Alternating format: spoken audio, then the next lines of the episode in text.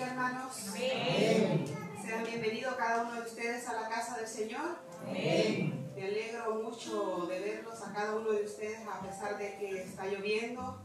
El Señor nos tiene aquí para poder alabar y glorificar su nombre. Les invito hermanos a que busquemos en el libro de Primera de Corintios capítulo 13. Vamos a leer del capítulo 1 hasta el 13. Cuando ya lo tengan se pueden poner de pie en reverencia al Señor y lo leemos antifonalmente.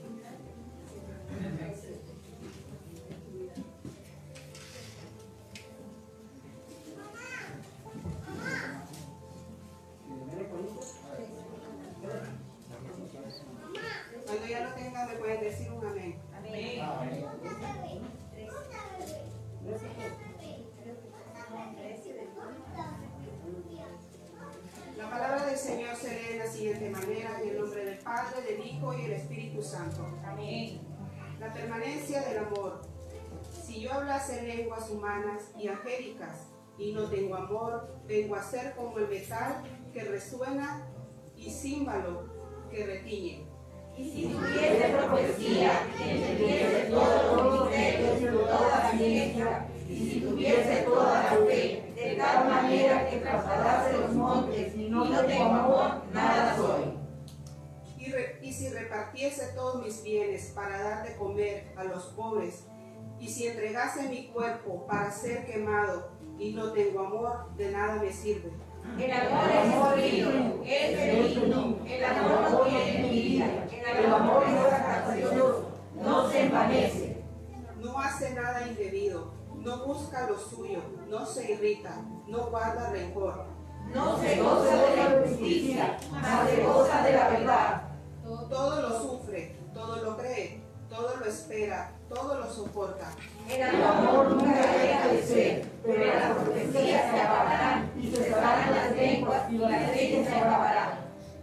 Porque en parte conocemos y en parte profetizamos. Mas cuando venga lo perfecto, entonces lo que es parte se acabará. Cuando yo era niño hablaba como niño, pensaba como niño, buscaba como niño. Mas cuando yo fui un hombre, dejé lo que era de niño. Ahora vemos por espejo oscuramente, mas entonces veremos cara a cara. Ahora conozco en parte, pero entonces conoceré como me conocimos. Todos juntos en trece. Y ahora permanecen la fe, la esperanza y el amor estos tres, pero el mayor de ellos es el amor. Gracias Señor, te damos en esta mañana, Padre, por tu hermosa palabra, Señor. Que seas tú, Señor, creciendo en cada uno de nosotros, Padre, ese amor, Señor, al prójimo, Señor. Ese amor, Señor, al necesitado, Señor Jesús. Ese amor a aquel que necesita, Señor. Te pedimos, Señor, que hagas crecer, Señor, ese amor en cada uno de nosotros. Que seas tú tocando nuestros corazones, Señor. En esta mañana, Padre, te pedimos que seas tú hablando, Padre, por medio de tu palabra. Que seas tú usando el ministerio de alabanza, Señor Jesús. Y también, Señor, te agradecemos porque nos tienes aquí de pie, con vida, para poderte alabar y glorificar, Señor. En el nombre de Jesús, amén y amén. También,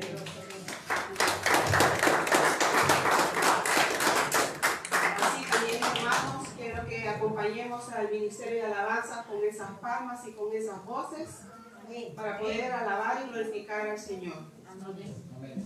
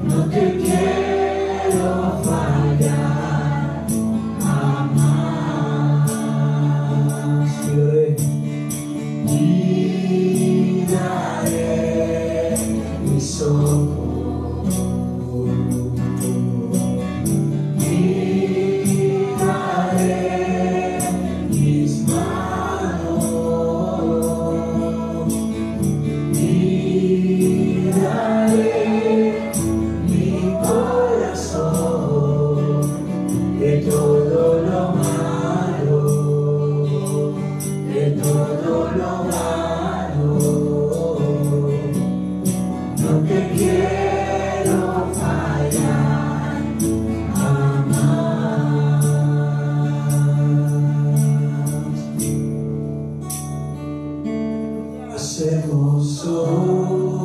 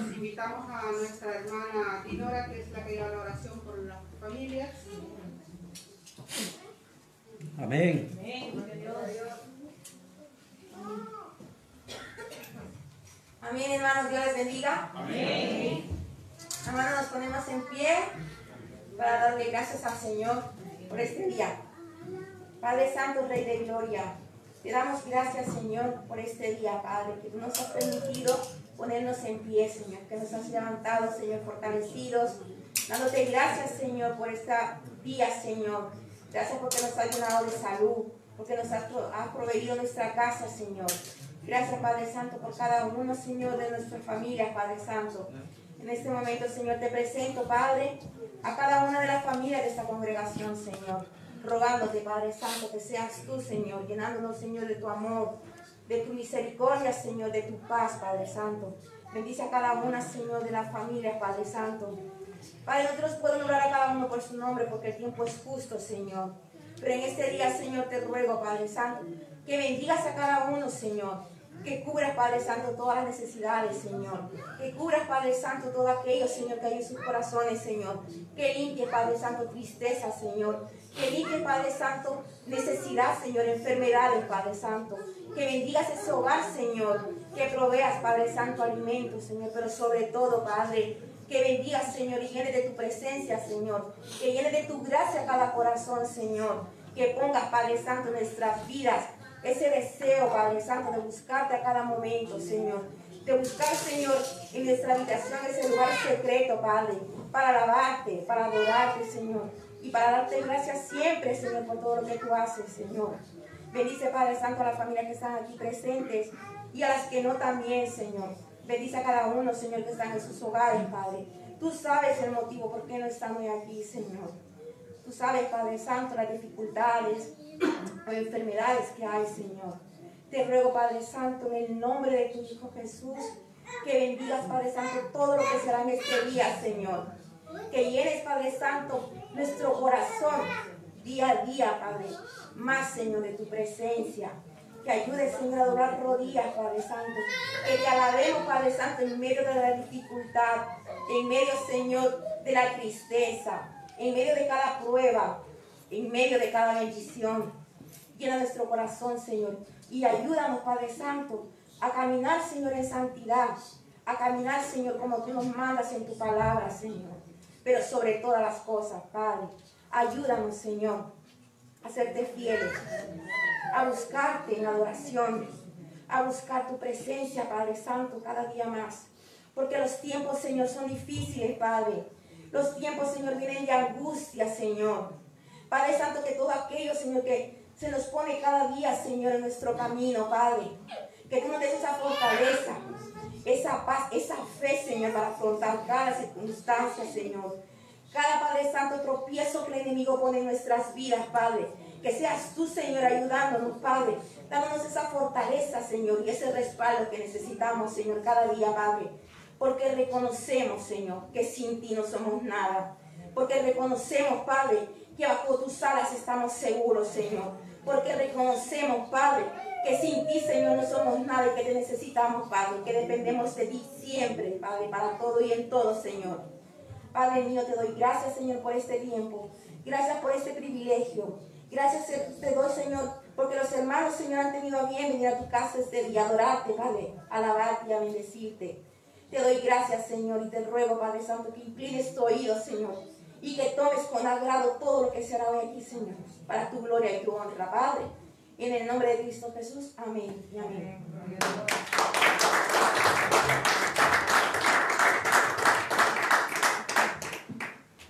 Amén, Dios les bendiga.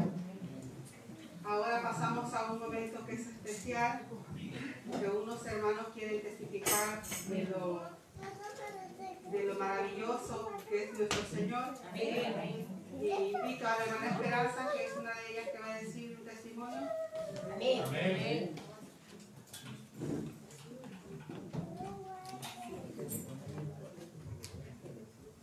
Bendiciones hermanos.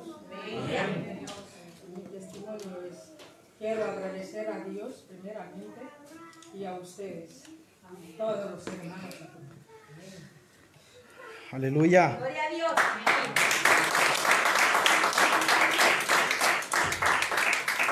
Alabado sea el nombre de Jesús. La verdad, en esa vida, los seres humanos queremos eh, cosas materiales, dinero, casa, coche, pero muchas de las veces nos olvidamos de la salud. Cuando una persona está pasando por dificultades, por salud, que eh, a veces una persona se desespera. Pero si tienes a Dios, eh, estás en el camino de Dios, no somos perfectos, pero intentamos hacer la voluntad de Dios. Así es. Y Él es tan misericordioso que cada día, con nuestros defectos, con nuestros problemas, con todo, Él siempre está ahí.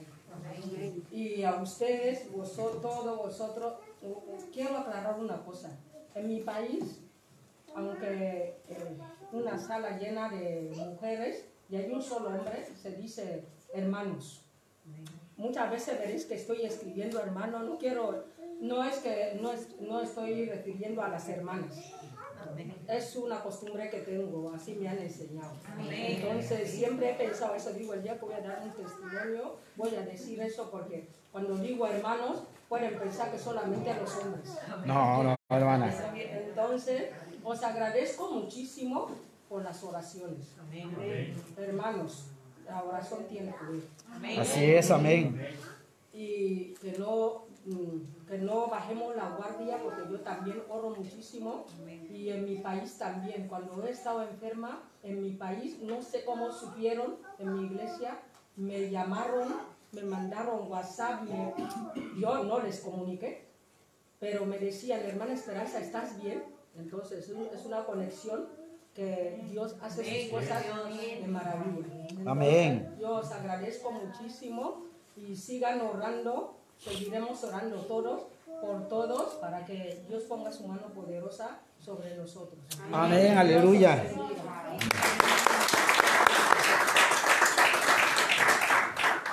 Gloria al Señor porque ha hecho la sanidad en nuestra hermana Esperanza. Amén.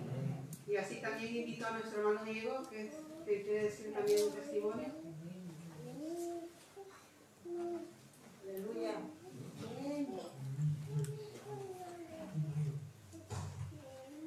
Dios bendiga, hermanos. Amén. Quiero testificar un poco del, del día miércoles. que Gracias a servir. Estaba ahí parado en el púlpito. Eh, ese día no lo dije, pero para, hacer- para pararme ahí me costó. Por dos cosas. Porque no estaba preparado y porque el enemigo me quería quitar ese privilegio. Eh, algo rápido el día martes, que vine a la oración con, con mi esposa, Carla. Íbamos a medio camino y, y al enemigo. Hago una, una crítica constructiva y como que le tiro un sería así al, al monte, al- a la hierba seca y ¡pum! acá y agarro fuego. Ay, hice un mal comentario y, y el enemigo ahí entró. Algo muy rápido, entonces ya se, bueno, una molestia bastante grande de algo muy pequeño. Lo miraba yo como algo muy pequeño. Y el enemigo, bueno, empezó a atacarme. Pero tengo aquella palabra que dice de que no nos acostemos yendo enojados. Amén. Cosas en- en- Esto es un pequeño testimonio para parejas. Y que el verdadero amor es el verdadero amor. Y dejar el hombre pasado o la mujer pasada. Y le pedí perdón a mi esposa y, y- y no la aceptó. Se me vino algo muy fuerte. ¿eh? Porque uno, uno como ser humano está acostumbrado que al, al pedir disculpas se lo regreso. Y queda todo. Pero no vemos también cómo dañamos o, cómo, o qué palabras utilizamos. Hermano, me fui al sillón, me mandaron al sofá. Y, y lo más triste es que no dormí toda la noche pensando que mañana tenía que servir el día miércoles y cómo me iba a parar aquí frente, frente a ustedes y frente a Dios primeramente, Amén. enojado con mi esposa, Amén. con la mano derecha que, que Él me ha dado. Y pasé toda la noche dándole vueltas, qué iba a hacer, qué iba a hacer. Estaba tan enfocado en el problema que no escuchaba a Dios. Ya por el día de la mañana y, y el pastor ha comenzado, eh, son lo, que está haciendo ahora, leyendo la palabra por la mañana. Y venía a dejar a los chicos del cole rápido y me quedé en el parque y ve que me cayó una notificación y empecé a verlo. No, dije yo en el momento y empecé a orar en el parque, después que leí la palabra. Y yo le dije, Dios, pero ¿qué voy a hacer? No estoy ni preparado para el miércoles, no te puedo quedar mal. Eh, Karen está igual, ella tiene que servirte.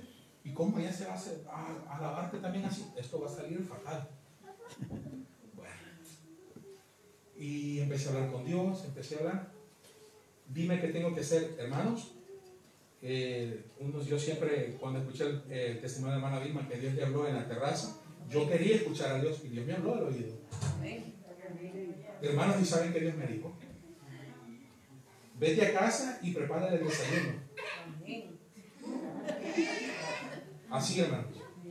Y, y yo, ay Señor, ¿y yo cómo voy a hacer esto si ya pedí perdón? Sí, ¿Me estás pidiendo que haga algo por ti, que te ayude? Ahí está la respuesta. Amén. Voy a poner la otra mejilla. Amén. Hay veces nosotros hermanos estamos acostumbrados, bueno, pasa algo en- entre hermanos, eh, pedimos perdón y como no nos vemos todos los días, eso se olvida rápido.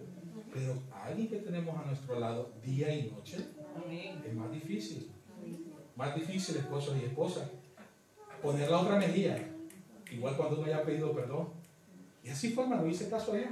Y hacer el desayuno, y hacer la molesta y, Y el corazón que se me quería retorcer, el enemigo me estaba apoyando. No lo hagas, no lo hagas y no lo hagas. No lo hagas. Le preparé el desayuno, hice lo que Dios me dijo, dejé que el Espíritu Santo entrara, oré y, y, y se arregló todo, hermano. Gloria a Jesús. Se arregló todo. Cuando se arregla todo, yo me pongo a estudiar. Y todo lo que yo me hice aquí frente a, aquí ante ustedes, lo hice todo como Dios me lo puso en el corazón. Vas a hacer esto y esto y esto y esto y esto. Y ya verás que no te vas a trabar nada, no, no vas a titubear nada. Lo vas a hacer y todo va a quedar bien. Gloria a Jesús. Y Él se llevó la gloria ese día. Así que hermanos, el verdadero amor a, a Cristo, cuando decimos el verdadero amor, es eso, poner literalmente la otra mejilla. Con lo más difícil con nuestras parejas y con nuestros hermanos que nos rodean. Así que, hermanos, Dios los bendiga. Sigamos adelante. Cuando nos sintamos así, clamemos a Cristo. Y tiene un poco que ver con el mensaje que va el pastor también. Así que bendiciones, hermanos.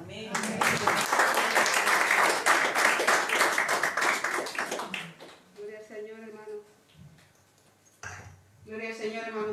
Sabemos que el enemigo nos pone piedras de tropiezo cada vez que nosotros le queremos servir a Él. Y como parejas, como esposos, como esposas, no debemos permitirlo, no tenemos que darle paso al enemigo. Así es, amén. Bueno, y lo digo también por mí porque siempre que uno se va a poner aquí, el enemigo lanza dardos. Y lo tenemos que vencer con oración y no tenemos que darle la victoria al enemigo, sino a Jesús.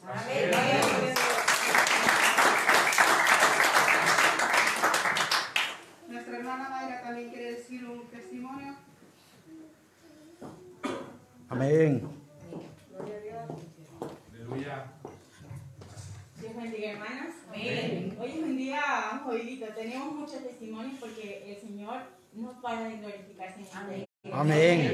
Bendito sea su nombre porque Él siempre está con nosotros. Eh, Así siempre es. Nos hemos caracterizado por ser una iglesia que está ferviente en oración porque todos los hermanos que venimos siempre oramos los unos por los otros. Amén. Amén. El Señor siempre escucha, hermanos.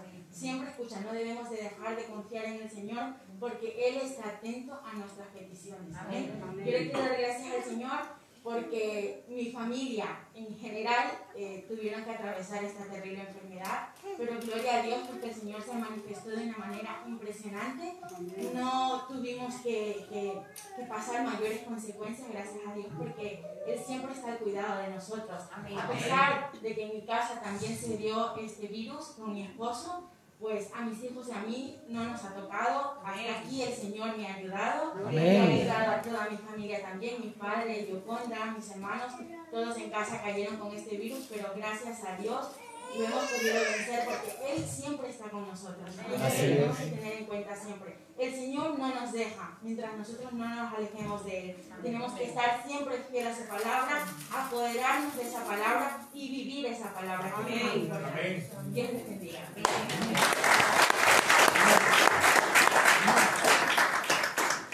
Gloria al Señor porque su infinita misericordia a cada uno de nosotros nos ha dado la victoria en el aspecto de este virus que está pasando. Amén. Amén. Así también, hermanos, es el tiempo de los anuncios, como dice la hermana Maya. Les invito cada martes a las 20 horas que vengamos juntos a, a orarle al Señor, a ponerle nuestras peticiones, que Él responde. Cada hermano que pasa a testificar confirma que el Señor escucha nuestras oraciones. Así que sí, también les invito a que pues estemos aquí el día, el día martes, el día miércoles también a las 20 horas, culto de media semana que es recárgate.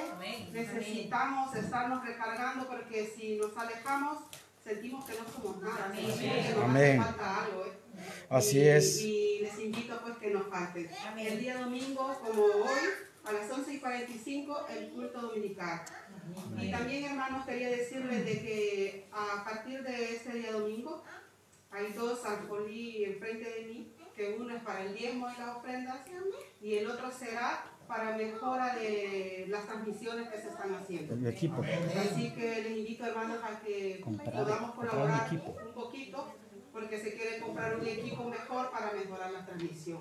Amén. Bueno, así también hermanos invito a nuestro hermano Andrés, que es el que lleva la oración con las ofrendas. Amén. Buenos días, hermanos. Que Dios les bendiga. Amén. Pónganse de pie. Vamos a orar por la ofrenda.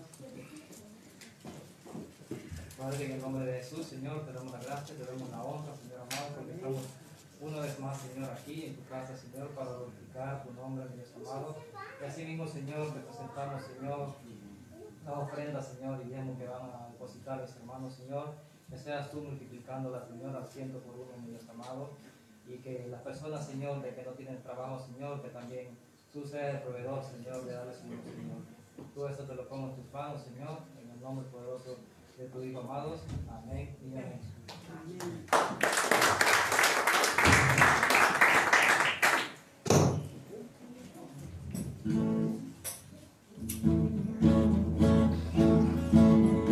Como la viuda que vio lo que tenía,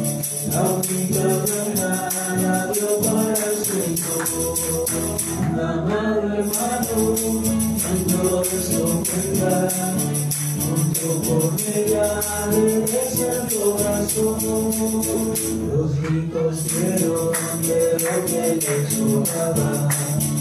Y esa ofrenda no le agrada al Señor. Mi amado hermano, cuando ves ofrenda, junto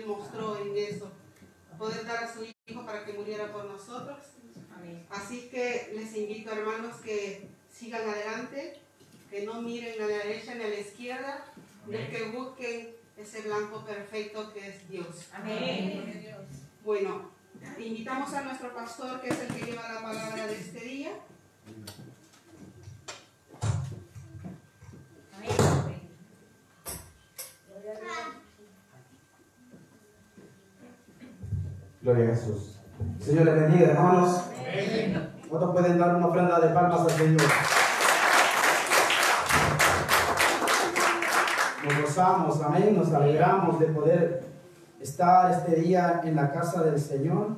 Amén. Sabemos que es un domingo muy especial, ¿verdad? ¿Por qué, pastor? Porque hoy es el día del amor y la amistad. No, porque este domingo no regresará jamás. Amén. Este domingo, hermano, ya es ya prácticamente historia ya.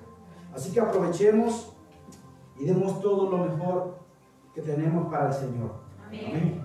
Quería hacer algo, pero se me han extraviado los, los plumones, los retuladores de la, de la pizarra. Así que lo vamos a hacer de, esta, de otra manera. Amén.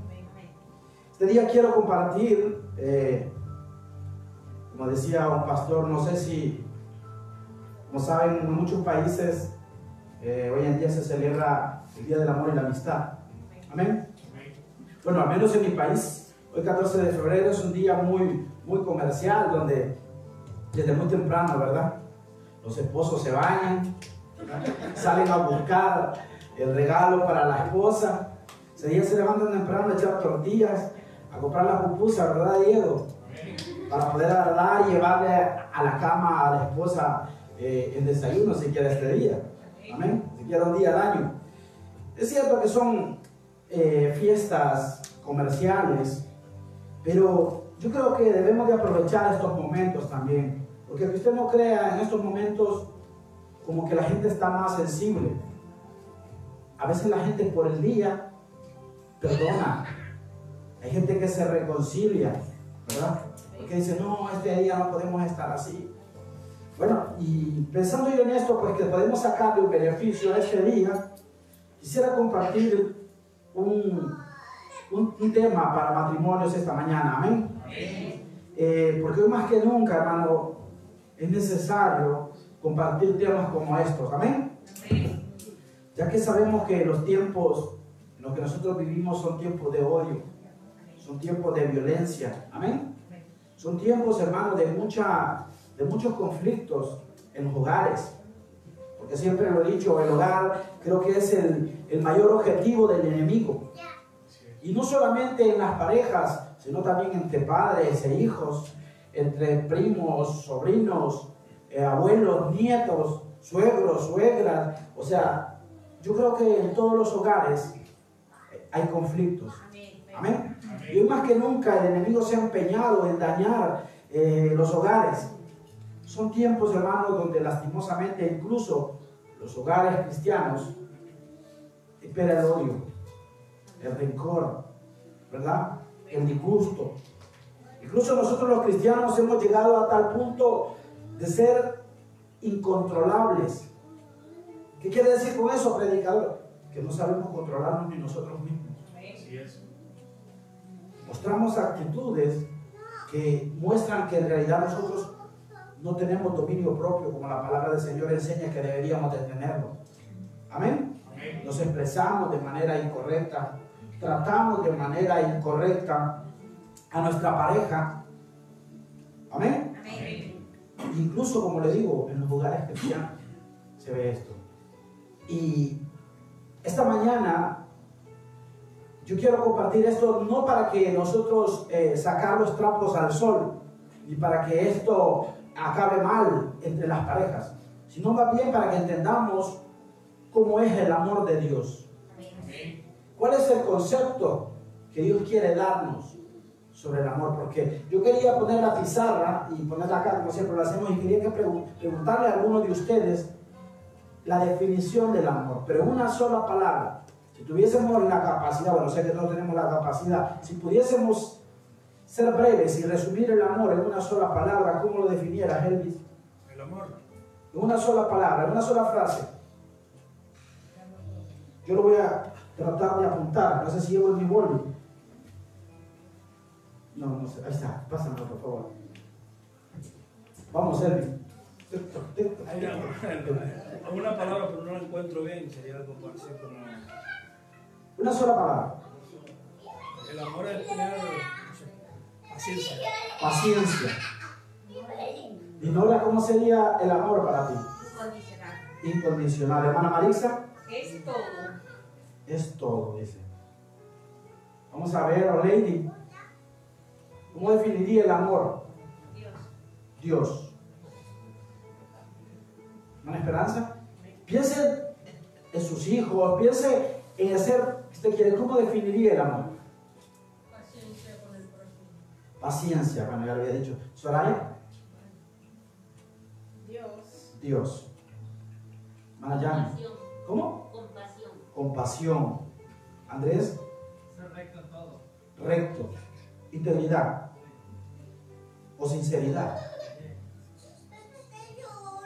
Vamos a ver, Diego, Perdonar. perdón. Carlos Estraza.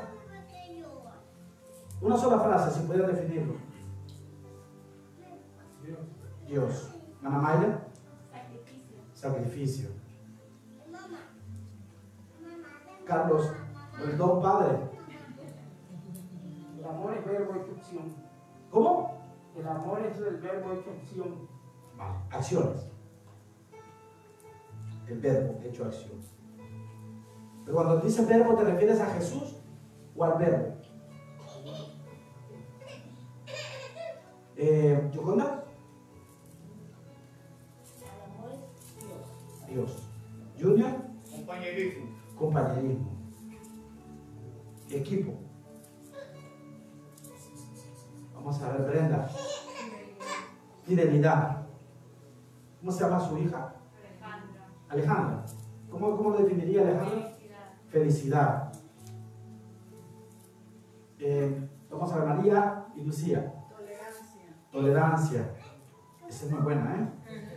Porque es lo que más carece hoy, ¿verdad?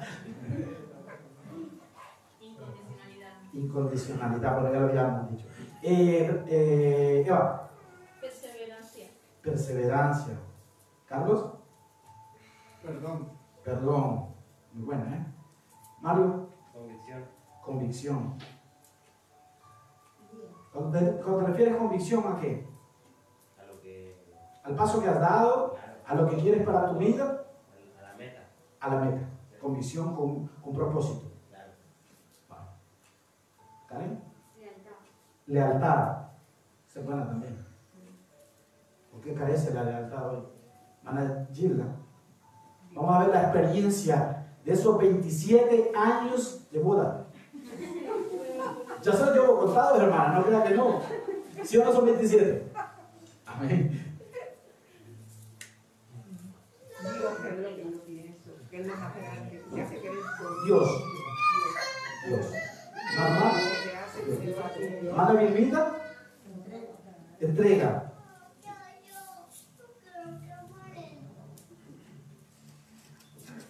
Así como Amazon, lo más rápido que se puede.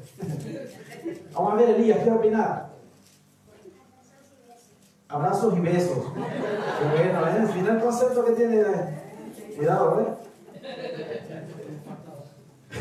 No palabra. Eli. Vamos a ver. Sufrimiento. Madre mía. Brian. Imprescindible. Como el aire.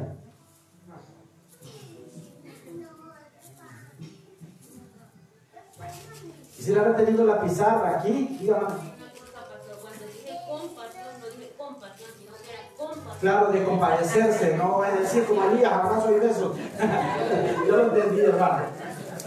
No, bueno, que también la pasión es necesaria. La pasión lleva la intensidad, el amar intensamente, amén. Porque ¿sabe qué? Pensando en eso. Porque ahora lo que está careciendo en los hogares es de saber mostrar el amor. Mucha palabra y menos actos. Yo te amo, pero no hay acción que avale, que vaya de la mano con lo que nosotros decimos. Porque el amor no solo son palabras bonitas, ¿verdad? Como dicen los poetas, como el aire que respiramos, es como el agua, es como... No, el amor es, son más que hechos que palabras. El amor tiene que ver con lo que ustedes han dicho, con la paciencia, con un amor incondicional. Es todo en nuestra vida. Es como Dios. Requiere compasión. Debo de ser íntegro. Yo y no esperar que la otra persona sea íntegra. Porque ese es el problema que nosotros tenemos. Siempre esperamos que el otro dé el primer paso. Ese es el problema en que hemos caído los matrimonios.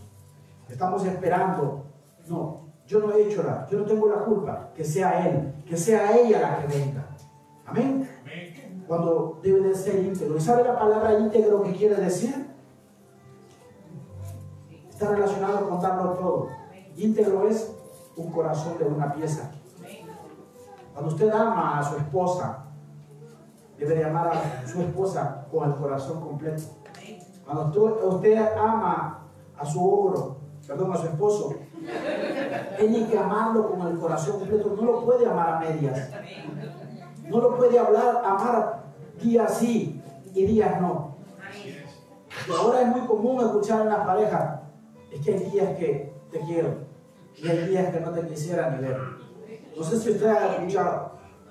Cuando nosotros amamos, no puede haber ese cambio fluctuante, ¿verdad? Que hoy sí te quiero, mañana no. Depende de mi estado, depende de cómo me trates, así te trataré yo. El amor va más allá. Amén. Porque como ustedes dijeron, porque el amor es sacrificial. Y un sacrificio requiere darlo todo, si es posible, en mi vida, para que la otra persona esté bien. Amén.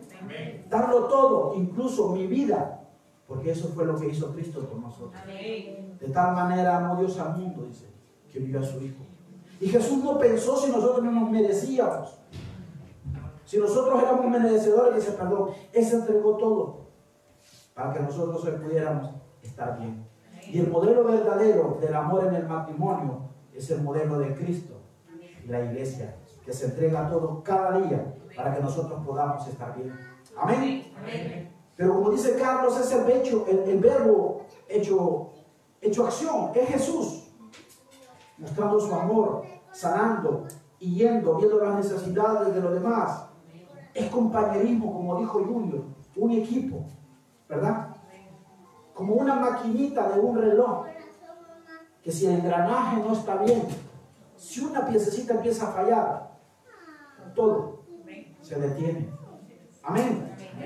Como esa fidelidad que es muy necesaria hoy. Y no solamente hablo de engañar, hablo, como dijo Mario, fidelidad a mi propósito. Permanecer firme a lo que dije en el altar. Permanecer firme a lo que le dije cuando la conocí. Porque muchas veces los hombres somos muy dulces. Y le decimos, yo te he escogido porque quiero, quiero que seas la mujer con la que, quiero, con la que voy a envejecer. Si tú dijiste eso, debes de ser fiel a ese propósito. Trabajar, luchar cada día para cumplir lo que un día prometiste. Amén. Perseverar. Luchar. ¿Quién dijo luchar? Como una guerra, ¿verdad? No darse por vencido. No desertar. Porque en las batallas no se deserta. No darle espalda. Amén. Es sufrimiento, como dijo mi esposa. Ya lo veremos. Y es imprescindible, como dijo Brian. Pero me quedo y cierro con lo que dijo Elías. Los besos y las caricias son la mayor expresión del amor. Amén. Así que hermanos, esta mañana sobre esto quiero hablar. Aprovechar esta fecha del 14 de febrero. Y quiero hablar de esto en el sermón titulado Conociendo el verdadero amor. ¿Perdón? Perdón. Conociendo el verdadero amor. Póngase sobre sus pies, hermano. Vaya a su Biblia.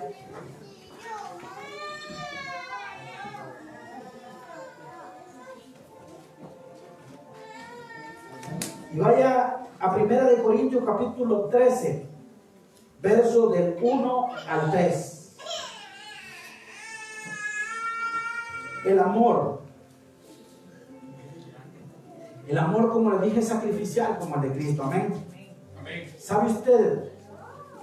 Que muchos de ustedes tuvieron razón cuando dijeron que el amor era Dios. Porque Dios es el origen del amor. Amén. Si queremos aprender del amor, porque muchas veces venimos y tenemos como modelo la familia del pastor. No tomes de modelo mi familia, te va a ir mal. No tomes de modelo la familia del vecino. No tomes el modelo del amigo exitoso que tiene una empresa, que, que tiene casa. Que... No, no, no, no. El modelo que debemos de tomar para que nuestro hogar y nuestro matrimonio funcione bien es el modelo del amor de Dios. Amén. Amén. Si queremos aprender del amor, debemos de fijarnos en Dios y en su amor, ya que el verdadero amor toma la iniciativa. Esa es la palabra del Señor, que nosotros le amamos, porque Él Sobre todas las cosas que no se te olvide esto, porque esa es la clave del amor. Amar yo primero. ¿Sí? Amar yo primero. Y automáticamente la otra persona empezará. No hay nadie que se resista al amor de Dios. No hay nadie que se resista al poder del amor. La blanda respuesta dice la palabra aplaca. Cuando tú eres cariñoso, cuando tú eres manso, no menso, manso, fuego se apaga. Cuando hay discusiones, como dijo Diego, y el Señor te dice, mira, ve a hacer el desayuno, hay que ceder, hermano. Amén. Porque Dios aún no siendo merecedores del perdón, Él nos perdona. Amén. Amén. El verdadero amor toma la iniciativa como el amor de Dios.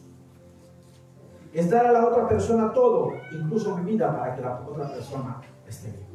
Amén. Vamos a ver, tenemos Corintios, Amén. primera carta de Corintios capítulo 13, del verso 1 al 3. Amén. Esta prédica, hermanos, no solo va para los matrimonios. Aquí hay jóvenes que tal vez tienen sus novias, algunos que están buscando, algunos que están orando, ayunando por ellas. Amén. Hay parejas que son novios y tienen el proyecto de casarse. Amén. Va para todos, también incluso para nuestras familias. Dice la palabra del Señor. Primera de Corintios 13, del 1 al 3. Lo leemos como siempre en el nombre del Padre, del Hijo y del Espíritu Santo. Si yo hablase lenguas humanas y angélicas y no tengo amor, diga conmigo, vengo a ser como un metal que resuena o símbolo que retiñe. Si tuviese profecía y entendiese todos los misterios y toda la ciencia, y si tuviese toda la fe, de tal manera que trasladase los montes a la mar, y no tengo amor, diga conmigo, nada soy. Y si repartiese todos mis bienes para dar de comer a los pobres, y si entregase mi cuerpo para ser quemado, y no tengo amor, diga conmigo, de nada me sirve. Aquellos que están con sus parejas, tómela de la mano. Y con la otra mano póngala en su corazón. Venga, Kelly. ¿No quiere salir en la tele? Venga. Ponga su mano en el corazón. Diga conmigo, Padre, háblanos porque te escuchamos. Queremos que esta palabra sea edificación para nosotros. Queremos dejar de ser niños y comenzarnos a comportar como adultos. En el nombre de Jesús, amén. Y amén. Denle una ofrenda de palmas a Jesús.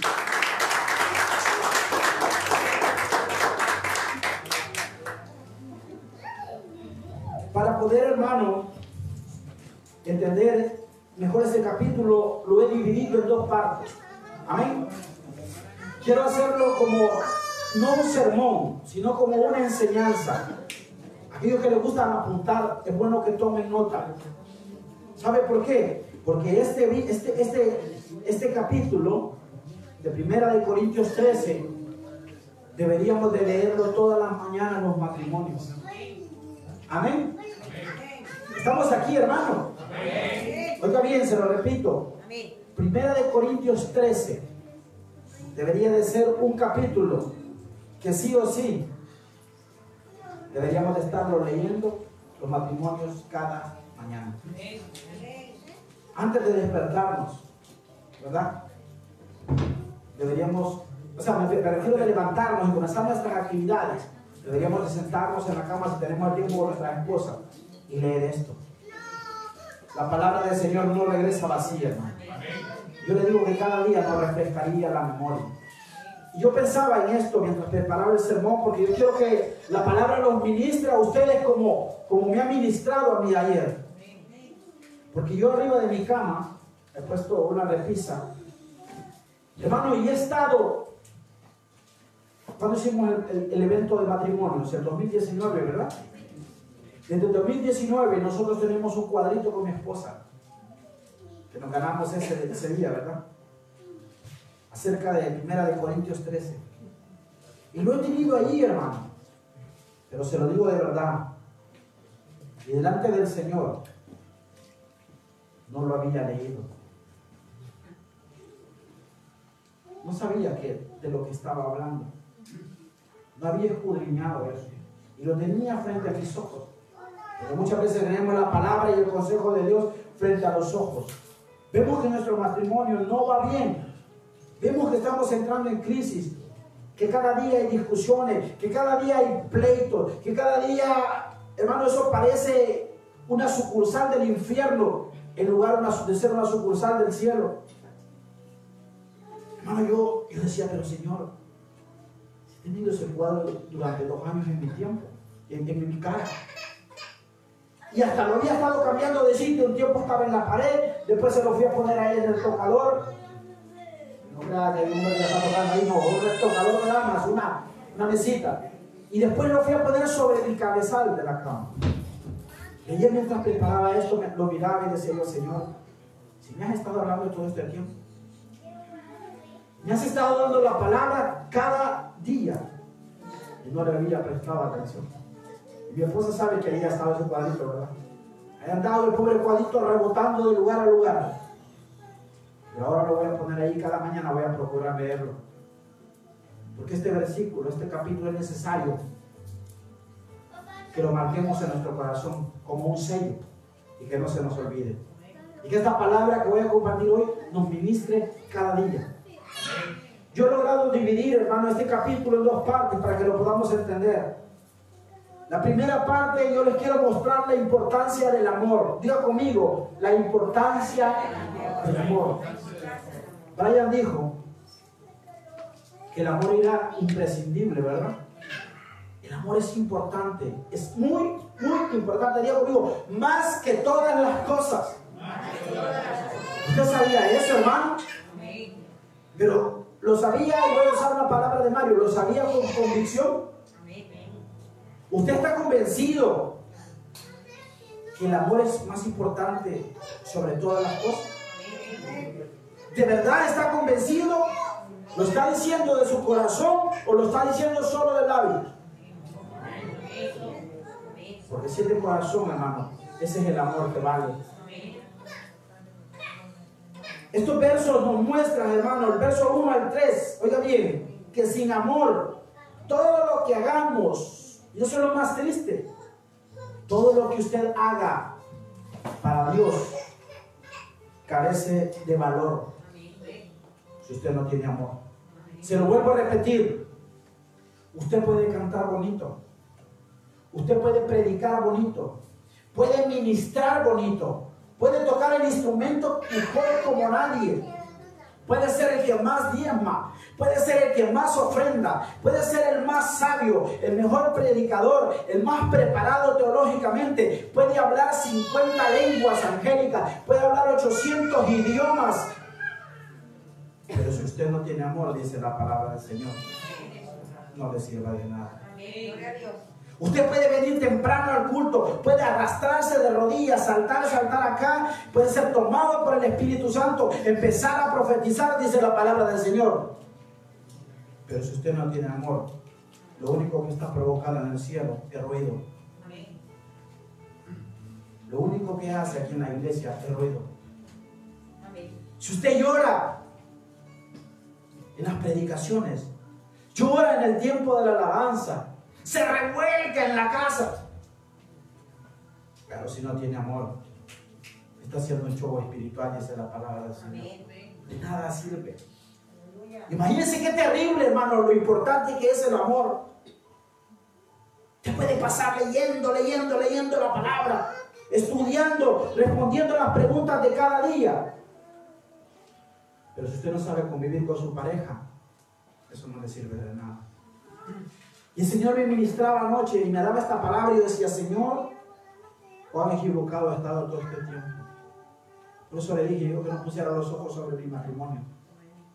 Que mi matrimonio no debe de ser el modelo para ninguno de ustedes.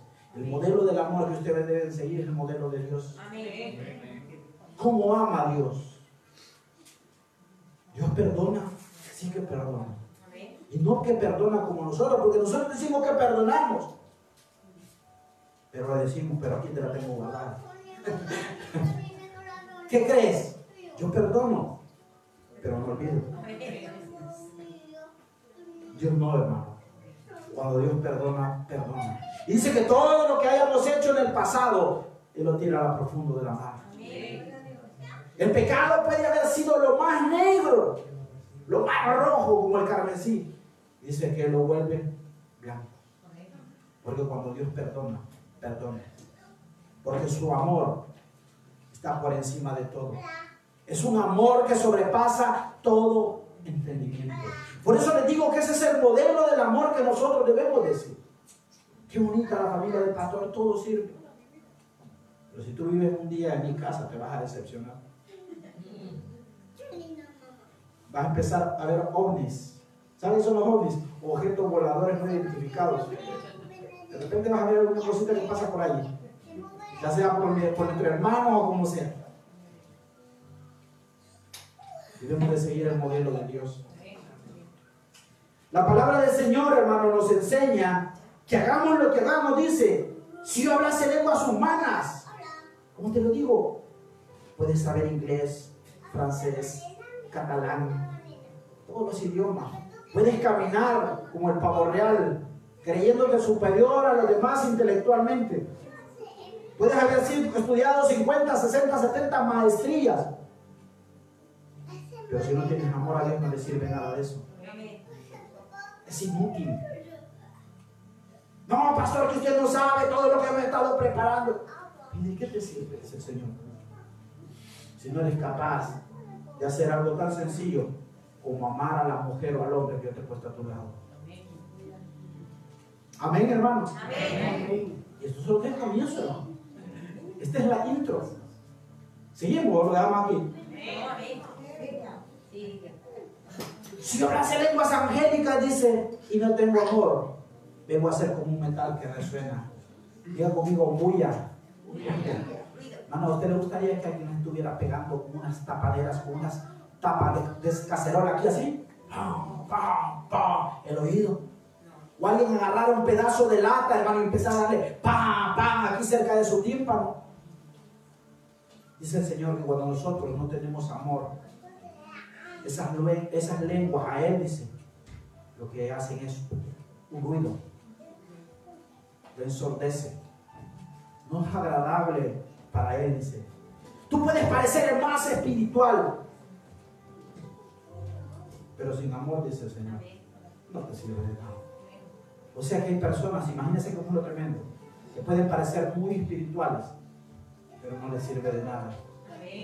Sus vidas son vacías, son lámparas sin aceite, son la carcasa, hermano, pero su vida está vacía.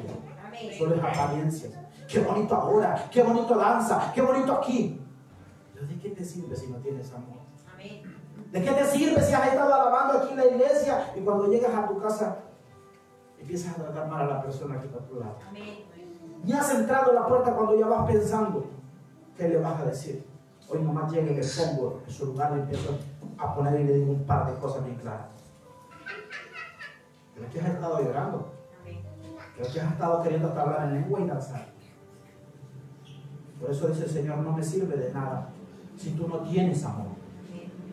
Amén. Dice la palabra del Señor. Vengo a ser como un metal o símbolo que retiñe.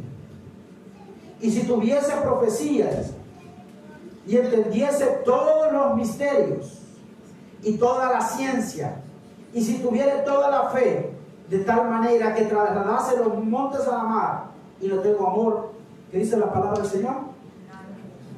Nada Es terrible, hermano. Puedo ser una persona de revelación. Pastor, este tú no sabes, usted no sabe cómo me habla el Señor a mí. Usted no sabe cómo, cómo la- las cosas que el Señor me dice en la intimidad. Usted no sabe las visiones que me da Dios a mí. Yo porque, porque no se las quiero contar. La relación espiritual que tengo. Tú puedes presumir ser el más espiritual.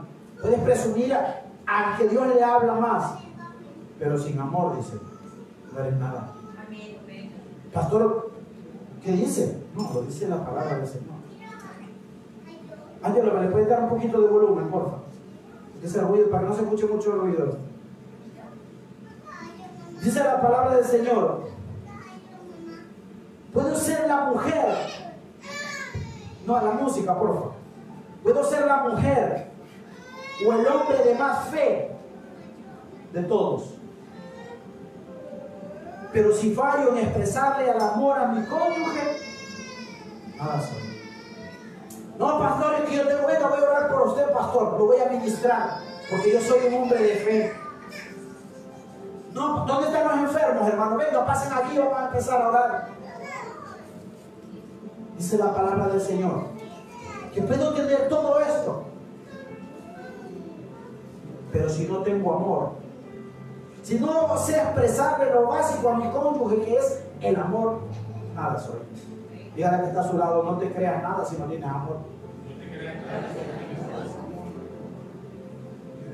Por eso dice la palabra del Señor en Romanos 12, que no debemos de tener el más alto concepto de nosotros mismos. Que no seamos loquitos, dice.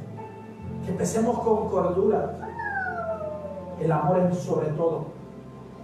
Y la mayor manera, la mejor manera de expresar que usted está bien ante Dios es a través del amor. Usted quizás no habla lengua, usted quizás no predica, usted quizás no profetiza, no ora mucho, no tiene mucha fe. Pero si hace lo sencillo que es amar, es agradable a los ojos de Dios. Porque toda la palabra se resume en amor. ¿O no? Todos estos 66 libros podemos sacar teología, escatología, hermenéutica, podemos hablar de lo que usted quiera. Pero todo eso se resume, dice la palabra del Señor, en amar a Dios por encima de todas las cosas. Y amar a mi prójimo como a. ¿Se da cuenta de lo importante del amor, hermano? ¿Seguimos o paramos? ¿Seguimos? ¿Paramos? En la- Se hacía en la fiesta, ¿verdad? Seguimos, sí, paramos. Hermano, Dice el verso 3 que puedo ser la persona más generosa. Puede ser el que más diezmo. Puedo entregarle aún por completo a alguien. Puede ser que esté matando a alguien ahí. Y puedo aparecer yo a dar mi vida, a ayudarle. Pero si no tengo amor, dice, no me sirve de nada, dice. Dice, repartiese todos mis bienes, puede ser el más filántropo del mundo. Ese puede ser el hermano que no puede ver una necesidad en otro porque ahí anda pensando cómo ayudarle. Pastor, no vale eso, ¿cómo no? Pero si no lo haces de corazón y con amor, todo eso va vacío. Si lo haces solo para que los demás te vean, eso no le sirve a Dios. Dice que en el verso 3, puedo entregar mi cuerpo para ser quemado. Pero si no tengo amor, dice, nada me sirve. Puedo hacer el mayor sacrificio, puedo venir temprano a la iglesia, ser el último en irme, no faltar un culto. Pero si no me llevo bien con mi pareja, si no me llevo bien con mi esposo, si no me llevo bien con mi esposa, todo lo que estoy haciendo no sirve de nada. Imagínense todas las cosas que hemos venido haciendo mal y no nos hemos enterado. Y estoy en la intro nada más. Por eso le digo, porque Dios me ministraba anoche de una manera diferente. Porque yo había predicado esto, pero me había ido hasta el verso 4 siempre. Pero me había descuidado de cómo Pablo, el apóstol, empieza indicándonos que sin amor nada de lo que hagamos sirve. ¿Se da cuenta por qué es importante el amor? ¿Cuándo van a procurar que este día su vida cambie? ¿Cuándo vamos a salir transformados de aquí esta mañana? Hay una ofrenda de palmas a Jesús.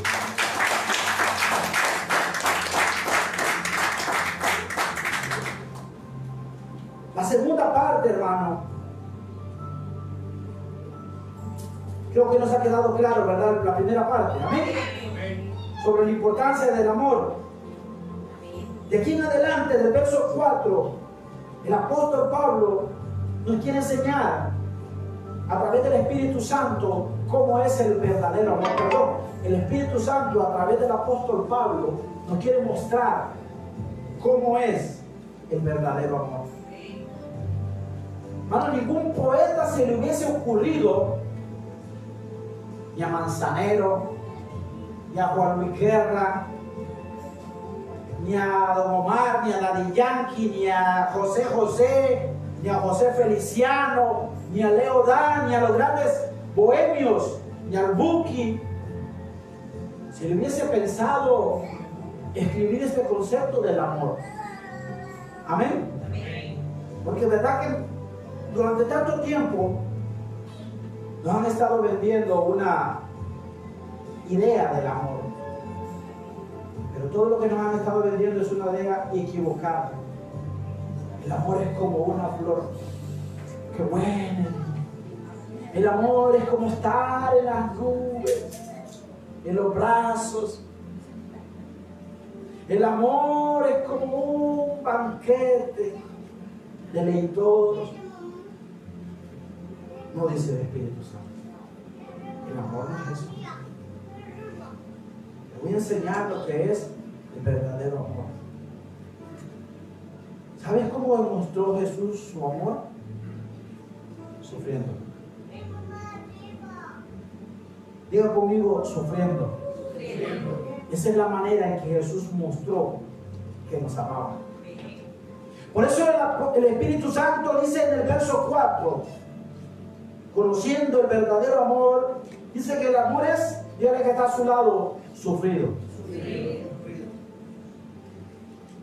Hollywood nos ha encargado de enseñarnos, ¿verdad?, que las familias perfectas son aquellas familias que no tienen problemas. ¿Verdad? Aquellas familias, hermanos, que lo tienen todo.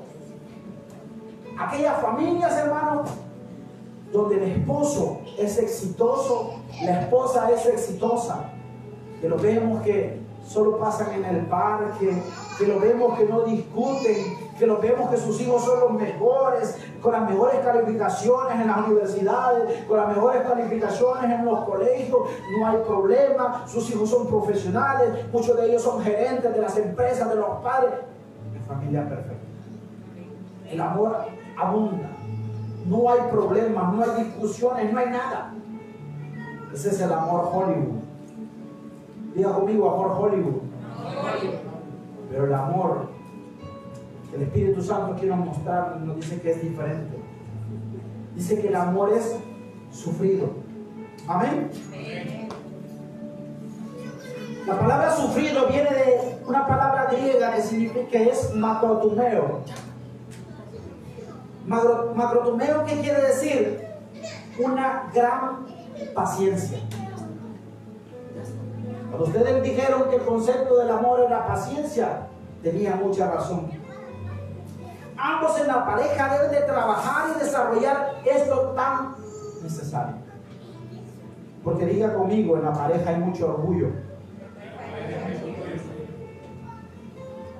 Somos egoístas. Y siempre queremos que el otro dé el paso y no darlo a nosotros. Y la palabra del Señor cuando nos habla de un amor sufrido es que ambos debemos de trabajar en la paciencia. Pastor, pero usted está dando solo para matrimonio. No, también con los hijos. También es para hijos hacia los padres. Amén.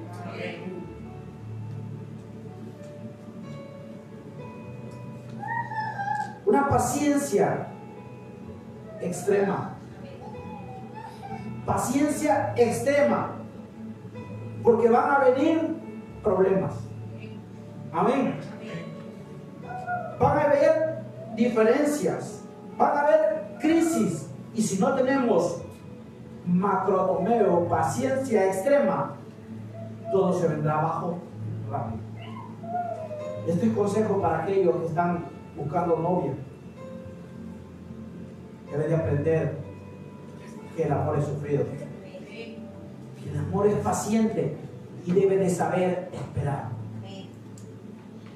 Yo siempre tomo la figura de aquel agricultor que coge la semilla y la siembra. ¿Verdad? Amén. Amén. Así dice la palabra del Señor, que el agricultor debe sembrar y esperar a que eso empiece a. Como esposos y como esposas debemos de trabajar cada día en sembrar buenas cosas y pacientemente esperar. Es que pastor, usted no sabe. Yo me le acerco. Y usted no sabe cómo es de tóxica. O tóxico. Es que pastor, no se le puede decir nada. Intolerancia. Qué, feo es convivir en un hogar así, hermano. Donde hay bipolaridad, donde usted se tiene que acercar a la otra persona con miedo porque no sabe cómo va a reaccionar. Y todos estos problemas se están dando en los matrimonios, matrimonios cristianos o no cristianos. Debemos de aprender a tener paciencia, porque cuando yo, tú ya te has casado, ya te has comprometido, ya no hay vuelta atrás. Porque los matrimonios no deben de ser de papel, que se rompen fácil, pero que también solo porque tienen un papel. Tu matrimonio tiene que ser un matrimonio sufrido. Desde que tú te casas debes de aprender que vas a empezar a sufrir. Porque vas a tener que comenzar armarte de paciencia. Porque tú de aquí en adelante vas a empezar a convivir con una mujer o con un hombre que no fue criado en el mismo hogar que tú. Pastor, ¿y eso qué tiene que ver? Eso tiene que ver mucho. Porque cada pareja y cada cabeza es un mundo. A mí me criaron de una manera diferente que ella. A mí no me gustan los problemas. A mí no me gustan los pleitos. Porque desgraciadamente carezco de paciencia. No sé controlarme. No, le voy a ser sincero, no he logrado tener el dominio propio. En cambio ella, ya hacemos hogares, la esposa es paciente y el hombre no. Pero si la esposa es paciente, debe de aprender a enseñarle esa paciencia al varón. Si el varón es paciente, debe de empezar a sembrar esa paciencia en la mujer. Se sufre. Porque cuando uno le viene con una palabra ofensiva, como dijo Diego, tienes que poner la otra mejilla.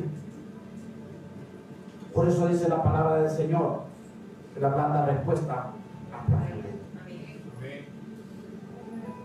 Proverbios habla de lo difícil que es convivir con una mujer renciosa. Pero también se puede aplicar a lo difícil que es vivir con un hombre rencioso. Dice que vivir como con una gotera continua. Eso se conoce como la tortura china. Acostaban a la gente, mi hermano, y eso daña, eso rompes ese mal carácter, está trabajando ese mal carácter que tú tienes, esa falta de paciencia, ¿sabes qué está haciendo? Está torturando tu matrimonio. Hermano, ¿estamos acá? Dije a los niños tranquilo, hermano. Porque si usted no pone atención es en vano. Y después no vaya a venir llorando, pastor, mire lo que pasó. Porque hoy tiene la palabra, hoy tiene la llave para ser feliz en su matrimonio. Está en este capítulo. Si usted no es paciente, es como esa gota continua. Dice Proverbios que mejor es vivir en una azotea arrinconado, dice, que con una mujer problemática. Allá está arrinconado en el techo. Es mejor, dice, aguantando frío, sol, agua, que estar abajo dentro de una casa con una mujer problemática. Pero también apliquémoslo a los hombres. Porque no solo las mujeres son problemáticas habemos hombres problemáticos. Ay, que si no me haces el paletoncito, el pantalón como es, no me lo pongo. Lo estrujas y lo, me lo vuelve a planchar. Esta camisa no me, no me he dejado. No, no, no, no, no. Vuelva a la plancha. Exigentes. ¿Ya me hiciste la cena? Cuando sabes que los dos han trabajado te cuesta, hermano, ir a agarrar una cacerolita, agarrar un huevo, echarle tomatitos. No puedes hacerlo tú. Pero a veces eso ocupamos para pelear. Trae un vaso de agua. No puede levantar usted, hermano. Amén. Junior dijo que el matrimonio era un equipo, ¿verdad? La Biblia dice que dos que no están de acuerdo no pueden caminar juntos. Debemos de ver nuestro hogar como un equipo. Ayer el Barça metió cinco goles, ¿saben por qué? Porque funcionaron como un equipo. Cuando tú trabajas en tu familia como un equipo, tienes la victoria. Amén. Dice la palabra del Señor que matrimonio es sufrido. Debemos amarnos de mucha paciencia. Si usted le pregunta a, un- a una persona que acaba de romper su matrimonio, ¿por qué dejaste tu hogar? ¿Sabe qué le va a decir? Me fui porque se me acabó la paciencia. Amén. Pregúntale usted a una persona. ¿Por qué dejaste a tu esposa? ¿Por qué dejaste a tu esposo? Le va a decir, es que me agotó la paciencia. Eso es lo principal, la paciencia. Macrotumero. He sufrido una paciencia extrema. Debemos de trabajar en ella cada día. Nunca le ha dicho a usted a su pareja, sea sincero, es que se me está acabando la paciencia contigo. Lo decimos, hermano. Es que siento que un día esto se me va a ir la olla. No me roben la paciencia porque ya saben que se me van las tejas. ¿O no, hermano? Hermano, le digo yo esto porque nuestros hogares pasa. ¿O piensa que me lo estoy inventando? ¿O piensa que alguien de ustedes me ha contado? No, hermano. Se me está agotando la paciencia. Un día de esto, te pongo tus cositas en la puerta. Los dos calzoncillos rotos que tiene y los calcetines con hoyo. Y afuera. A echar pulgas a otro lado. Chucho pulgoso. Hermano, un día de estos vas a hallar la casa barrida, le dice la mujer. Me voy a llevar todo porque ya no te aguanto. Vete con tu mamá que solo ella te aguanta. Yo ya no tengo paciencia.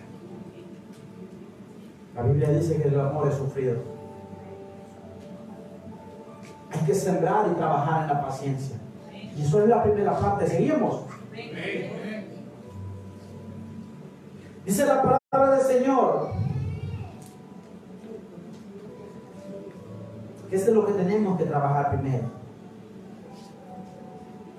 El amor que es paciente no huye a la primera. Amén. El verdadero amor está lleno de paciencia hacia su cónyuge. El segundo elemento del verdadero amor, dice la palabra del Señor, que es benigno. Benigno es algo que se caracteriza por la compasión y lo servicial. Este es un elemento esencial en el verdadero amor en la pareja. Y diga conmigo, y está en peligro de extinción. Quedan poquitos matrimonios, hermanos, benignos. Esto está relacionado con la comprensión. La comprensión ya no existe, hermano. Amén. Ya no existe. Hace poco habían subido un meme.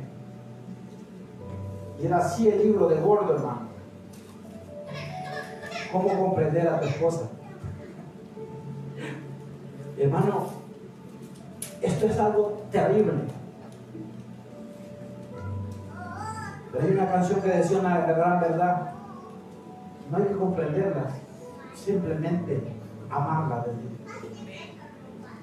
Hermano, la comprensión es algo que ya no existe. Y mucho menos lo servicial. Las parejas han dejado de atenderse. Han dejado de ser cómplices el uno del otro. ¿Se acuerdan cuando eran novios? Muchos empezaron su noviazgo quizás cuando yo ni había nacido. ¿Cuántos años cree que tengo? ¿Cuánto? 50. El Señor te reprenda.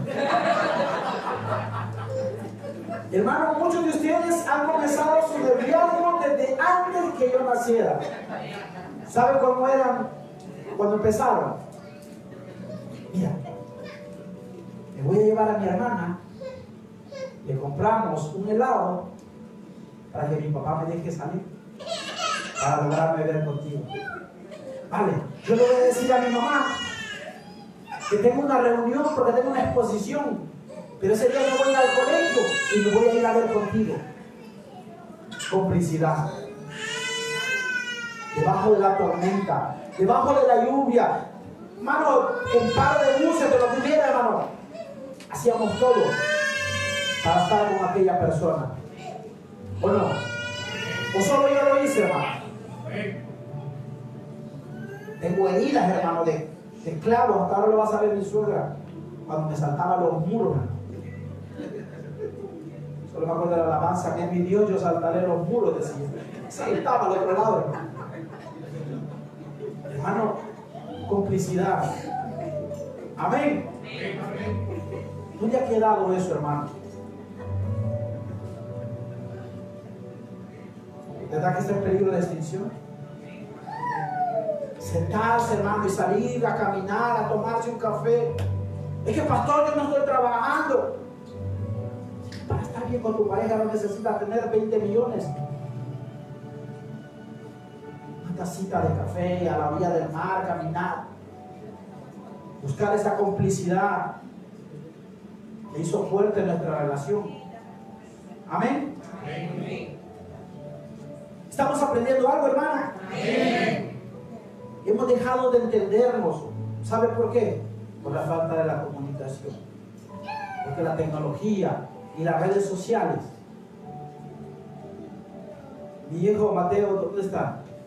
Nosotros casi siempre en la tarde, los domingos, vemos una peli. Y estos dos últimos domingos me ha reclamado y me dice, papá, y ahora veníamos hablando de eso. Le digo, hoy vamos a ver tarde de peli. He comprado dos cositas así que dice popcorn de barrita de maíz para verla. Pero me dijo él, pero vamos a comprar también una, una prisioncita para teléfono. No sé si las ha visto usted. Son unas cajitas que tienen llave, donde cada quien puede poner sus teléfonos móviles.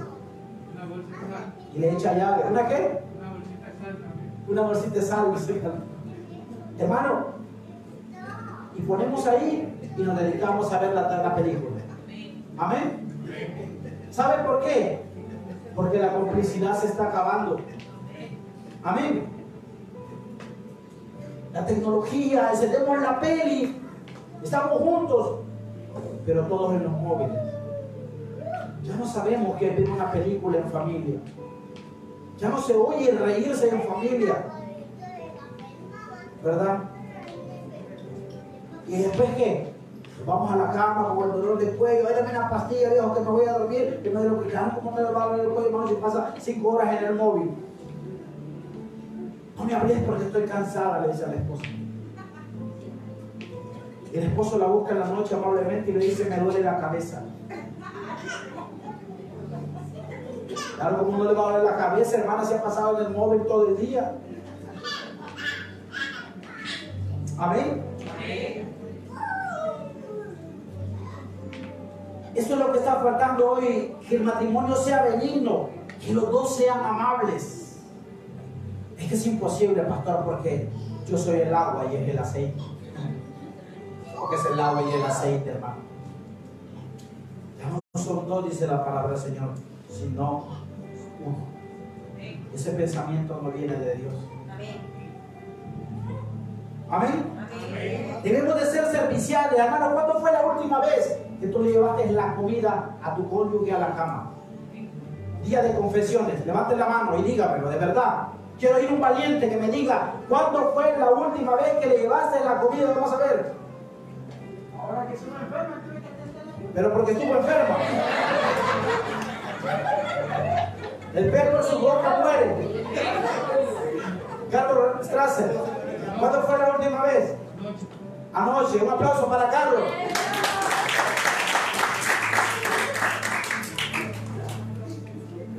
Levante la mano los hombres que cocinan en casa. ¿Y los demás? están? Mujeres, ¿cuándo fue la última vez que le llevaste la, la comida a tu esposo?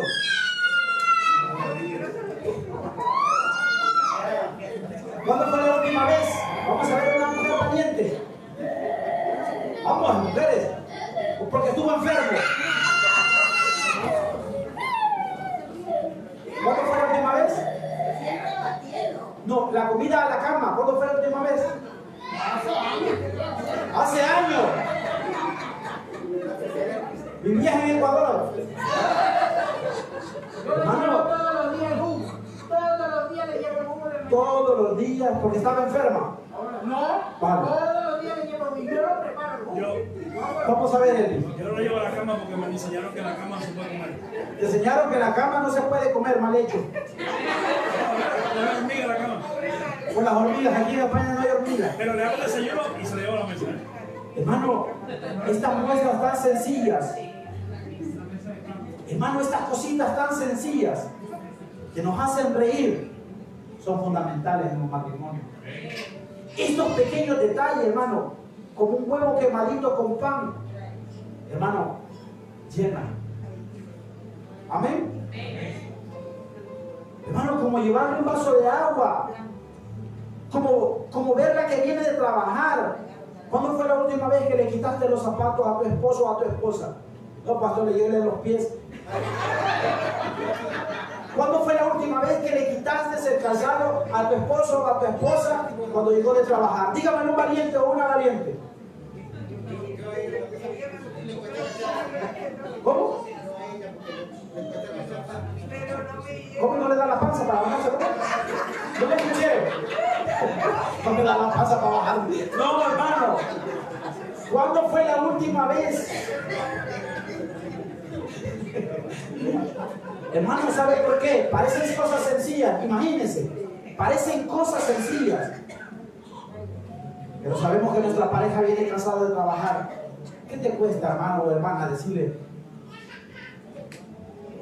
te quito los pies, te quito, te quito los zapatos? ¿Te quito los zapatos?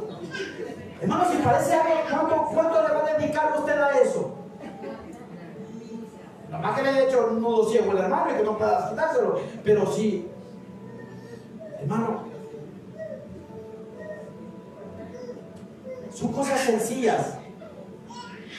Que en el principio, cuando éramos novios, lo hacíamos.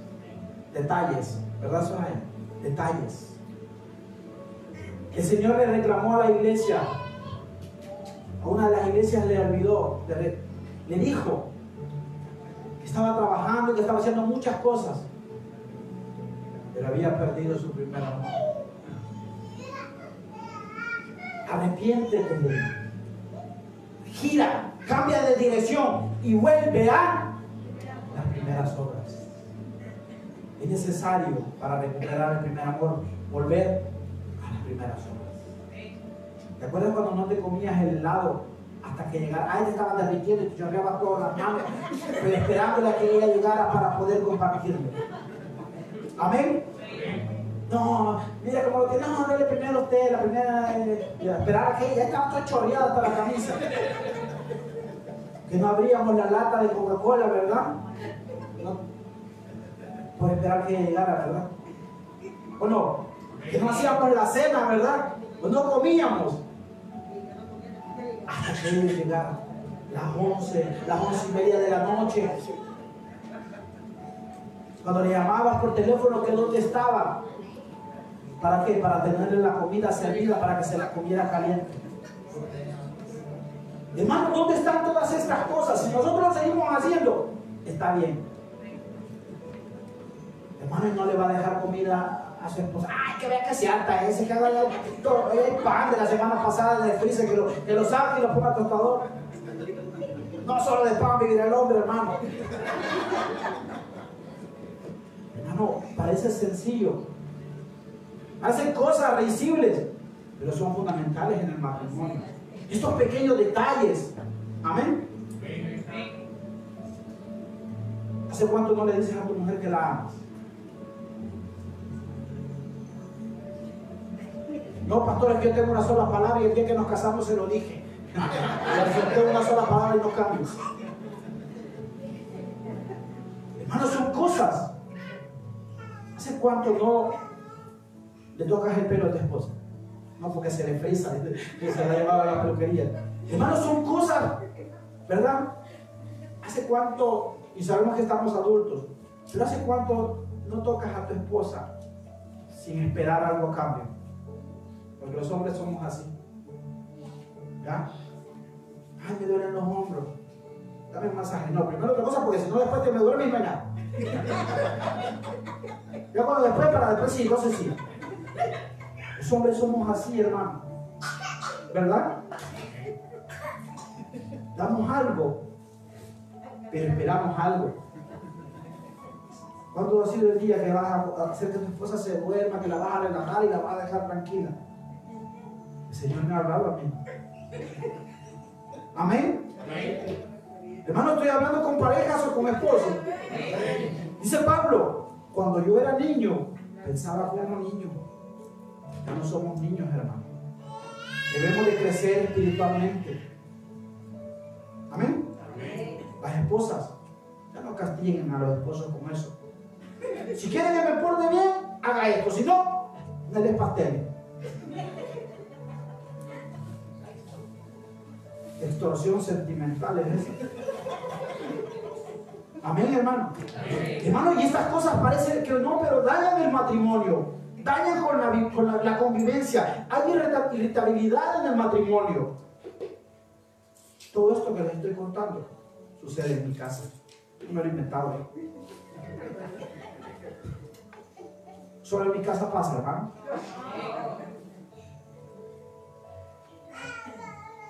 Voy a seguir, hermano, porque si no, no salgo de aquí. El amor dice, no tiene envidia. No desea tener para sí solo las cosas. Es triste, pero cierto. Hay parejas cristianas que todavía dicen, esto es mío, no lo toques.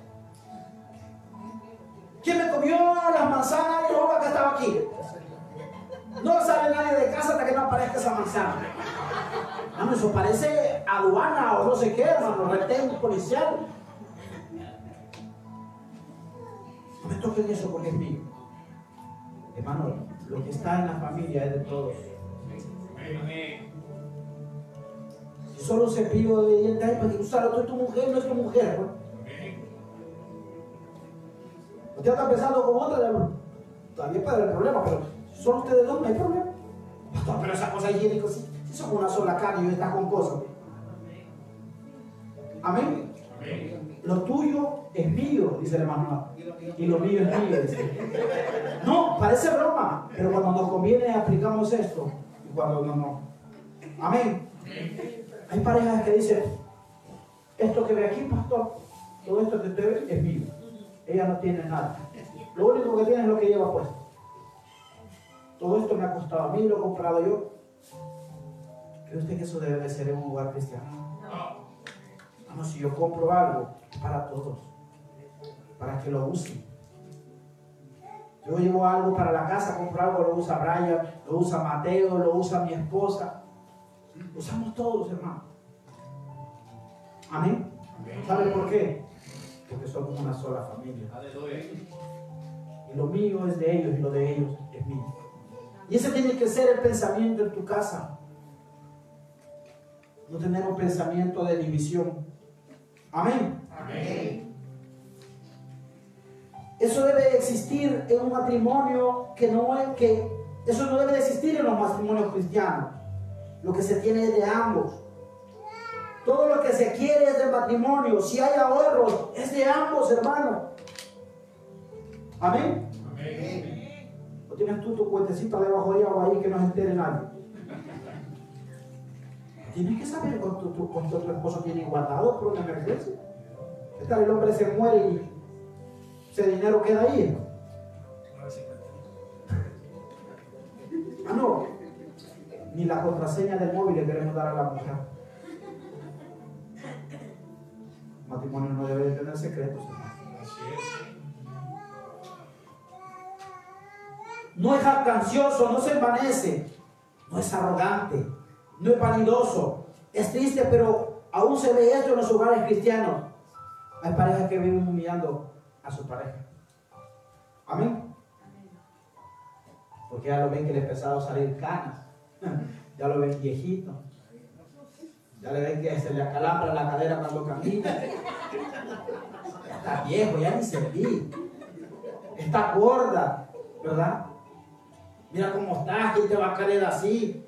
Todo panzón, negrito. Calvo. Está sufriendo, ¿eh? Hermano, palabras dañinas, hermano. Esto destruye. Así es. Hermano, y hace unas heridas a veces tan profundas, hermano, que difícilmente cicatrizan. Debemos de usar palabras de edificación. Por eso dice la palabra del Señor que nuestras palabras deben ir sazonadas con sal. ¿Verdad? Coma sal, hermano. Para que sus palabras lleven sabor. Parece broma, pero usted es la sal, dice la palabra del Señor. Y sus palabras deben de llevar sal. Pero ¿cómo te refieres a tu esposo? Vení para acá vos, viejo. Qué tonto este viejo, no te. Es obediente, ¿verdad? Y así somos con las esposas también.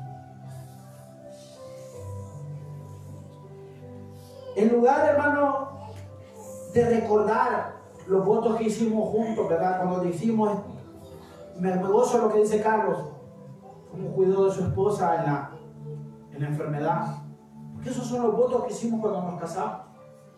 En la salud, en la enfermedad, en la riqueza, en la pobreza, en el bien, en el mal. Pero ¿qué pasa? Se nos olvida, ¿verdad? Si nuestra pareja no tiene trabajo, lo olvidamos. ¿Qué es? Aquí yo pago todo. ¿O no? Aquí nadie me ayuda, aquí yo llevo todo. Si no fuera por mí esto, no si tuviera esto y lo otro, no tuviera ni agua caliente. Vean a buscar trabajo, ve viejo. Pareces el niño cojín todo el día en el sofá.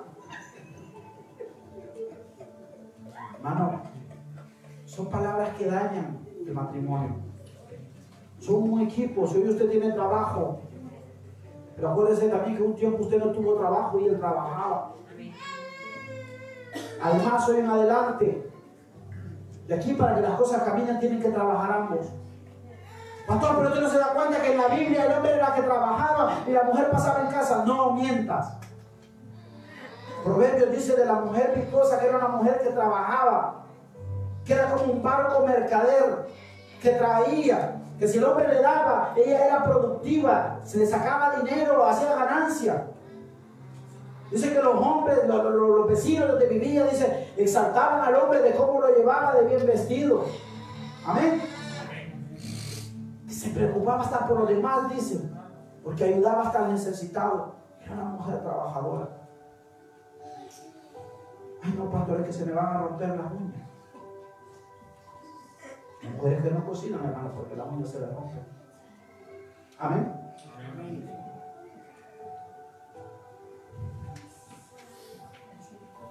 El amor no hace nada indebido.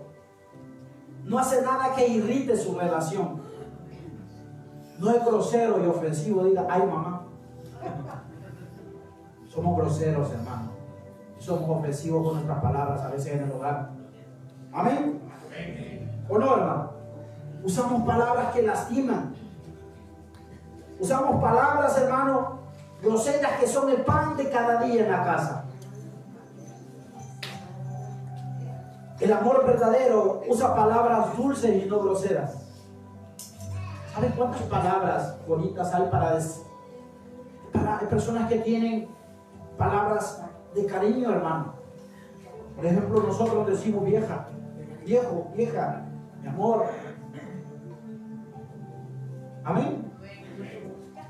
Cambie esas palabras groseras, póngale un apodito ahí, ¿verdad? Póngale mi ornitorrinco, aunque sea. Vea que le pone, pero no use las palabras groseras. Eso daña, hermano, eso destruye su matrimonio. El amor dice no busca lo suyo, no es egoísta. Siempre antes de actuar piensa en los demás. Qué feo vivir con una persona que solo piensa en ella, hermano. Amén. Que todo debe de girar en torno de ella. Vale, vamos a comer hoy. Vale, este, ¿qué quiere? Ay, mamá, yo quiero pizza. ¿Usted qué quiere? Yo quiero hamburguesa. ¿Y usted? No, yo quiero duro. Ah, no, vamos a comer chorizo mejor. Usted para qué pregunta, hermano. Mejor diga, vamos a ir a comer chorizo y te va a invitar. Pero no pregunte. No, es que no se puede comer eso. Hoy vamos a comer esto. Ay, mamá, yo no como eso. No sé, pero eso hay mentira. Eso compró porque usted quería comer. Amén. Amén. El amor, hermano, verdadero, piensa en el otro y en los demás. Esto es clave para tener armonía en matrimonio. Amén. El amor no se irrita. Tengo cinco minutos. ¿Saben qué quiere decir no se irrita? No se inflama de enojo. Y aquí empieza lo bueno. No es que Dios nos prohíba enojarnos. Porque usted va a llegar y le va a decir a su pareja hoy, o le va a gritar. No, ahora lo que dijeron en la prédica, no te irrites. ¿Acaso Dios dice que no nos vamos a enojar? No. Dios no dice que no se puede enojar. Lo que está el Señor diciendo es que no se hinche en enojo. Necesita la palabra así para que la mujer no tenga miedo. No se inflama, dice. Eso es lo que quiere decir en el griego, en el hebreo. No se inflama en enojo. ¿Es permitido enojarse? Sí, pastor. ¿Es permitido enfadarse en el matrimonio cristiano? Sí. Pero debemos de tener cuidado, porque en una de esas podemos perder el control, el dominio propio y perder los estribos. Ese es el problema. Que podemos perder el control. Hermano, ¿estamos acá? Yo como 20 cabezas viendo al niño. Aquí estamos, hermano. Hermano, oiga bien. El peligro de gritarse es que puedo perder el control. Puedo perder los estribos. En un momento de cólera. Por eso es importante el dominio propio en la pareja. Por eso es importante lo que dijimos al principio. No me vayas a hacer perder el control porque vas a conocerlo. ¿Verdad? No somos así, hermano. Si usted es sincero, hermano. O estoy hablando mentiras. No somos así, ¿verdad? Pero hemos sido así. No, pastor, yo no soy así, pero tengo un amigo que. No, no, somos nosotros, hermano. Ay, hubiera venido ahora mi pareja. No, si está usted, si es para usted también. Esta prédica, acabar para mi suegra. Amén. Podemos llegar hasta perder la cabeza en un momento de cólera, hermano. ¿O no? Dar un golpe. Pero también tiene que ver mucho la pareja. Eso quiero decir a la mujer y al hombre. Pero no provoques tampoco. Porque hay mujeres que provocan. Pegame, pues. Pegame, pues. Pegame, dame una. Dame una. pues. Pero eso te voy a decir. Ojo, hermana, porque Dios lo está viendo también. No provoquéis esa ira, dice. Esa que te tengo miedo, ¿ah? Ni mi papá, miedo a ratones, pero ni a leones. Amén. Y a veces el hombre también, hermano. Aruñame, pues, aruñame, aruñame. ¿A que te tengo miedo? ¿Ah? Aquí aruñame, para que la policía me vea aquí, aquí, donde se vea. No me agarren del pelo, aquí, aquí, aquí. Aquí en el pecho, para que vean cómo soy de cruel. Pero hacémelo así en cruz para que vean que soy cristiano. Somos provocadores, ambos hermanos, tanto el hombre como mujer. El verdadero amor, hermano, no se irrita. Tenemos el peligro de caer en el, en el, en el que podemos llegar a perder la cabeza y meternos en problemas. ¿Y ¿Saben qué es lo que pasa cuando hay hijos? Usted va a terminar preso, la mujer puede terminar parapléjica o cuadripléjica de una golpiza. Porque el hombre puede ser muy flaco, puede ser muy pequeño, pero un golpe que le dé peligroso la descalabra. No provoque. El cuerpo de la mujer no está diseñado para el maltrato. Amén. Su esposo va a terminar preso. Usted va a terminar en el hospital. Y sus hijos van a terminar en una familia de adopción. Por eso es que la palabra del Señor nos aconseja esto. Cuidado con irritarse. Cuidado con hincharse en enojo. Vas a perder la cabeza. Un día de estos puedes terminar en problemas. Tu matrimonio puede acabar mal. Contrólate. Eso es lo que el Espíritu Santo nos está diciendo. Así me ministraba el Espíritu Santo a mí. No te enojes por gusto. Ya no digas que eres mecha corta. Trabaja en tu carácter. Sé paciente. Vence el mal con el bien. Pon la otra mejilla. Amén. Está siendo ministrado, hermano. Por la palabra, no por mí. El verdadero amor tiene control y no pierde la cabeza, hermano. Imagínense si Dios no tuviera control con nosotros, hermano. Estuviéramos en el infierno, hermano. Este negro burro ya me hubiera agarrado el Señor, hermano, y me tira de patas para abajo ya.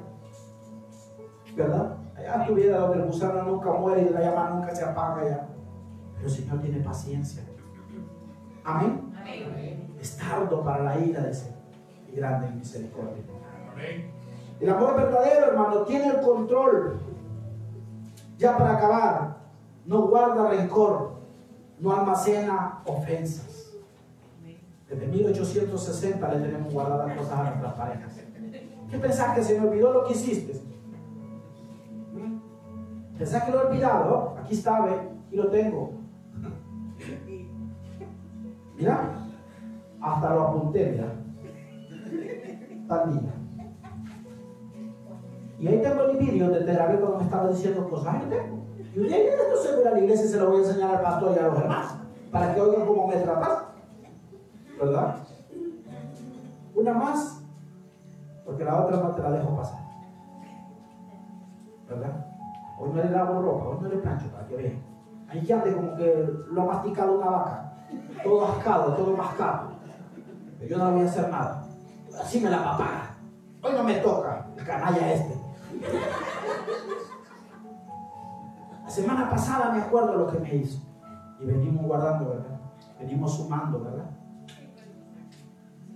No me molesté, ¿eh? Porque el cántaro de tanto ir al río se rompe. Cuidado. Todas te las voy guardando. Un día de esto va a arder Troya, ya verás. No guarde rencor, hermano. Hace poco veía yo un ejemplo de un martillo que se estaba dando el solo, ¿sí? poniendo su clavo. El rencor lo único que te daña es a ti. Destruye tu familia, destruye tus hijos, destruye tu vida espiritual. Por eso dice el Señor, no guarda el rencor. Sepan perdonar. Miren, ustedes las mujeres tienen un don. El hombre puede estar vaquecillo, uno puede estar enojado, pero si la esposa de uno se le acerca y le da un beso, no nos pasa el enfado y uno. Sí, hermano, usted, el Señor les ha dotado de una habilidad tremenda. De estar hasta morado, uno así, de no, hermano, y un beso. uh, se va. Yo soy duro. Para aprender, quizás. que-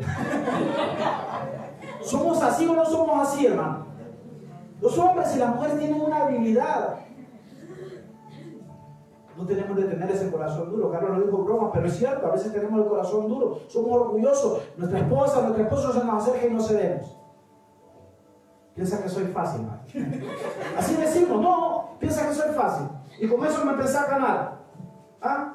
Con ese platito de, de encebollado, pensás convencerme. Y el hombre ha estado 3, 4 horas haciendo el encebollado, hermano. Somos orgullosos. Con ese congrí me quiere ganar. Esas costillitas a las brasas quiere mejorar todo. El arroz con leche, con eso ya está. Hermano, la palabra del Señor es rica y nos ministra y nos enseña muchas cosas. El verdadero amor de aquí en adelante, hermano, es la suma de todos los atributos del amor de Dios. Mire, con esto acaba. El amor no se goza de la injusticia. Diga conmigo. Se goza con la verdad. Todo lo sufre. Todo lo cree. Todo lo espera. Todo lo soporta. El amor nunca deja de hacer. Ahora yo, pero se acabarán las profecías, cesarán las lenguas y la ciencia acabará. Porque en parte conocemos y en parte profetizamos. Mas cuando venga lo perfecto, entonces lo que es en parte se acabará. Diga cuando yo era niño. Ya no eres niño. Deja de comportarte como una niñita. Deja de hacer caprichitos. Deja de comportarte como un niñito. Somos adultos ya. Comportémonos como hijos de Dios. Mostremos el amor verdadero. Mostremos el amor que vale. Si usted aplica esta palabra a su casa y procura leerla por lo menos, tal vez no todos los días, tres días a la semana con su esposa, esta palabra no regresará vacía. Amén. Grandes cosas hará de nuestro. Denle una prenda de palmas a Jesús.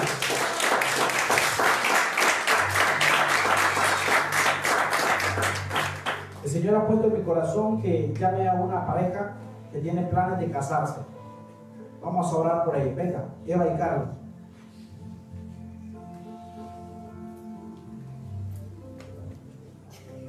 Aquí. Ahí viene.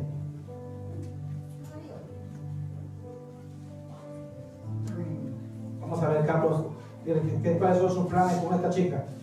Pues a ver, la verdad que no traía no, no preparado nada, no quería que todo me saliera así porque sí. Eh, por la mañana me estaban reclamando que sí, es 14, no me habéis traído nada, no me habéis regalado nada. Digo, a ver, pero es que, a ver, que todavía no se ha acabado el día, que...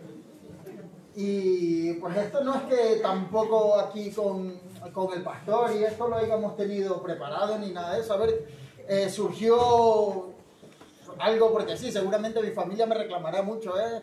Ah, sabías lo que ibas a hacer, pero no me dijiste nada, porque es que en verdad es que no, no tenía nada, nada planeado ni nada preparado. Ya te digo, es algo que me surgió simplemente anoche, me lo puso en mi corazón, eh, me puse en contacto con mi hermana, mi hermana lo llamó a José Manuel y, y pues ha, ha, sido algo así, espontáneo.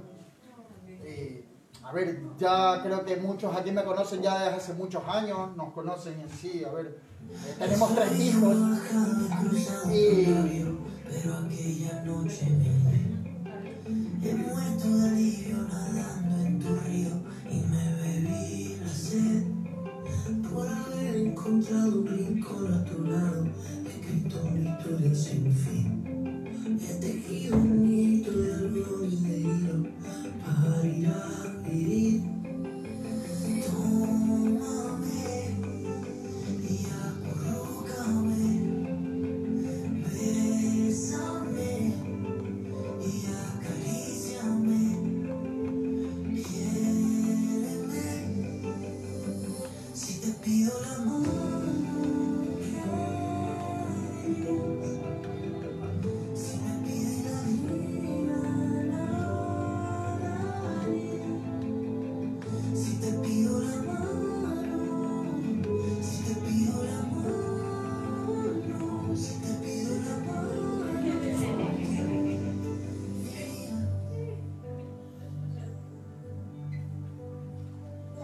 Bueno, pues yo creo que el video pues se me ha adelantado un poco. Eh, muchos estuvieron aquí más o menos como hace un mes, eh, vieron eh, que me pusieron ahí una, una acta de, divorcio que a los que no sabían pues yo estaba casado, pero no porque haya estado con otra mujer y esto. Como muchos de aquí pues que hemos migrado de nuestros países, pues la verdad pues que me...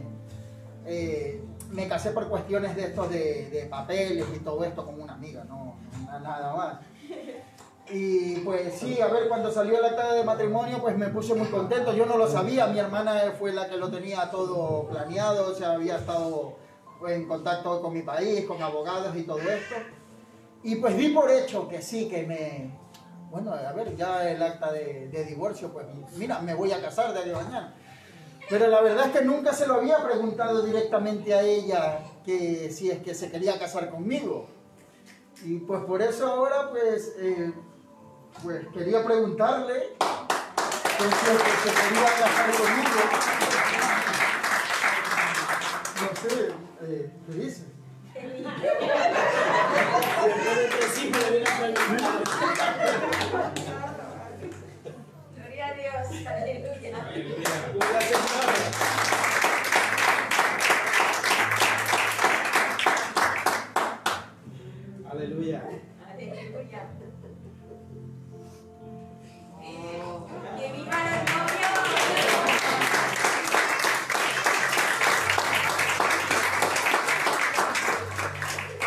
nada, agradecerles a todos, eh, principalmente, a ver, primero a Dios y José Manuel que siempre ha estado ahí, porque la verdad que sin sus consejos y esto, a ver, ha sido una de las personas que siempre ha estado. Yo he tenido infinidad de problemas, como creo que como todo el mundo en su, en su hogar, que no todo es felicidad, siempre hay problemas y todo esto.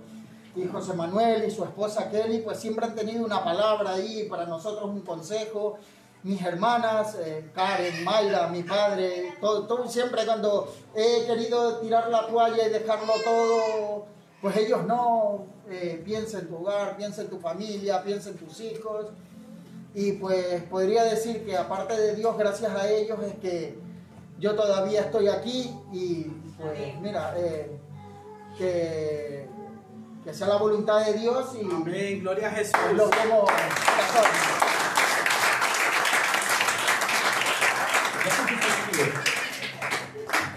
Después de tres hijos le viene a preguntar qué piensa. pues. Hombre, podría decir que no, a ver, quién sabe. O sea, yo quiero darles esta palabra y que, y que Primera de Corintios 13, 7 se convierta en su estandarte, en su bandera. Amén. El amor todo lo sufre, todo lo cree. Ustedes han luchado, han creído en ese amor, como dice Carlos. Han venido infinidad de problemas, porque la verdadera la familia feliz no es la que no tiene problemas, sino que es la que a pesar de los problemas se mantiene juntos. Esa es la verdadera familia exitosa. El amor todo lo cree, todo lo espera, todo lo soporta. Tú has sabido esperar. Amén. Tú has sabido soportar. Esa es la recompensa. Este momento son los frutos de todo lo que han sembrado durante todos estos años. Amén. Pero recuerden que el amor nunca deja de ser. Todo se acabará, pero el amor siempre permanecerá. Amén. Gloria a Dios. Amén. Dame una fuerte de palmas a Jesús. Vamos a orar por ustedes. Vete para allá. Diga, levántese a la iglesia y dirija sus manos hacia a los novios. Amén. Siento, ¿sabes cómo me siento? Como ese, como en esta first day, no sé, queriendo casar esposa, hermano. Bueno, Padre, te damos gracias esta mañana por la oportunidad que nos has dado de poder, Señor, tener este culto, Señor, de matrimonios. Gracias, Señor, porque tú tienes el control y el que planea las cosas, Señor, y todo ha salido perfecto. Señor, hemos podido cerrar este culto con broche de oro, Señor, con este precioso momento, con esta pedida de mano, Señor. Aunque a pesar, Señor, que ya éramos un hogar, Señor, pero faltaba esto, esto tan importante como es el matrimonio, para que puedan gozar de todas tus bendiciones, de todo lo maravilloso, Señor. Sobre todo, Señor, que están buscando la obediencia, están buscando, Señor, arreglar las cosas para estar bien contigo, para estar bien con el hombre, Señor. No solamente para tener un papel, Señor, sino, Señor, para poder gozar de tu bendición y poder, Señor, ser obedientes a tu palabra. Te pido, Señor, todas las bendiciones sobre este matrimonio. Señor, por la vida de Eva, su familia, la vida de Carlos, su familia. Señor, que a partir de este momento tú puedas abrir la ventana de los cielos sobre ellos, como lo has seguido haciendo, Señor. Te pido mucho por sus hijos, Señor. Yo sé que vendrán momentos difíciles, Señor, como en cada, como en cada matrimonio. Pero como dice tu palabra, que el cordón de tres dobleces no se rompe. Nuestro matrimonio no es de dos, Señor. Nuestro matrimonio es de tres. Tú y nosotros, Señor. Te pido toda la bendición para Carlos, Eva y su familia. Si tú quieres bendecirlo, Señor, con más hijos, pues hazlo, Señor, porque sabemos que los hijos son herencia tuya. En el nombre de Jesús, amén y amén. El Señor les bendiga. Y esperamos pronto celebrar esa boda. Amén. Que vivan los novios, dijo. Ahora para finalizar, hermanos, vamos a dejar a los hermanos de la alabanza. Y Ellos saben lo que, lo que continúa. Que el Señor me lo bendiga. Amén.